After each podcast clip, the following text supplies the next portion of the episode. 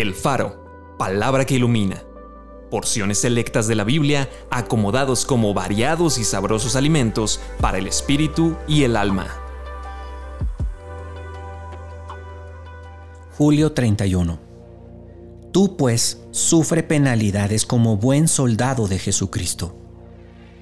Yo lo di por testigo a los pueblos, por jefe y por maestro a las naciones convenía a aquel por cuya causa son todas las cosas y por quien todas las cosas subsisten, que habiendo de llevar muchos hijos a la gloria, perfeccionase por aflicciones al autor de la salvación de ellos. Es necesario que a través de muchas tribulaciones entremos en el reino de Dios. No tenemos lucha contra sangre y carne, sino contra principados, contra potestades, contra los gobernadores de las tinieblas de este siglo, contra huestes espirituales de maldad en las regiones celestes. Por tanto, tomen toda la armadura de Dios. No militamos según la carne, porque las armas de nuestra milicia no son carnales, sino poderosas en Dios para la destrucción de fortalezas.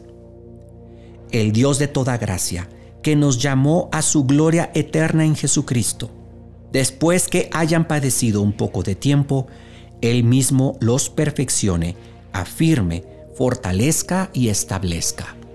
Acompáñame a orar.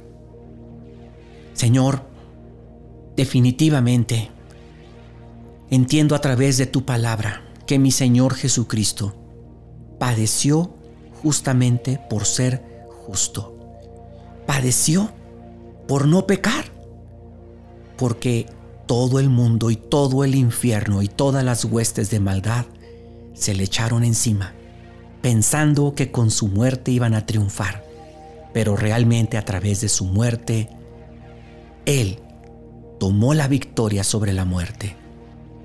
Pero esto me enseña, Señor, que yo también si quiero vivir siguiendo tus pasos, padeceré persecución y que las huestes espirituales de maldad estarán en mi contra intentando el diablo robarme, matarme, destruirme, desanimarme, desviarme del camino verdadero.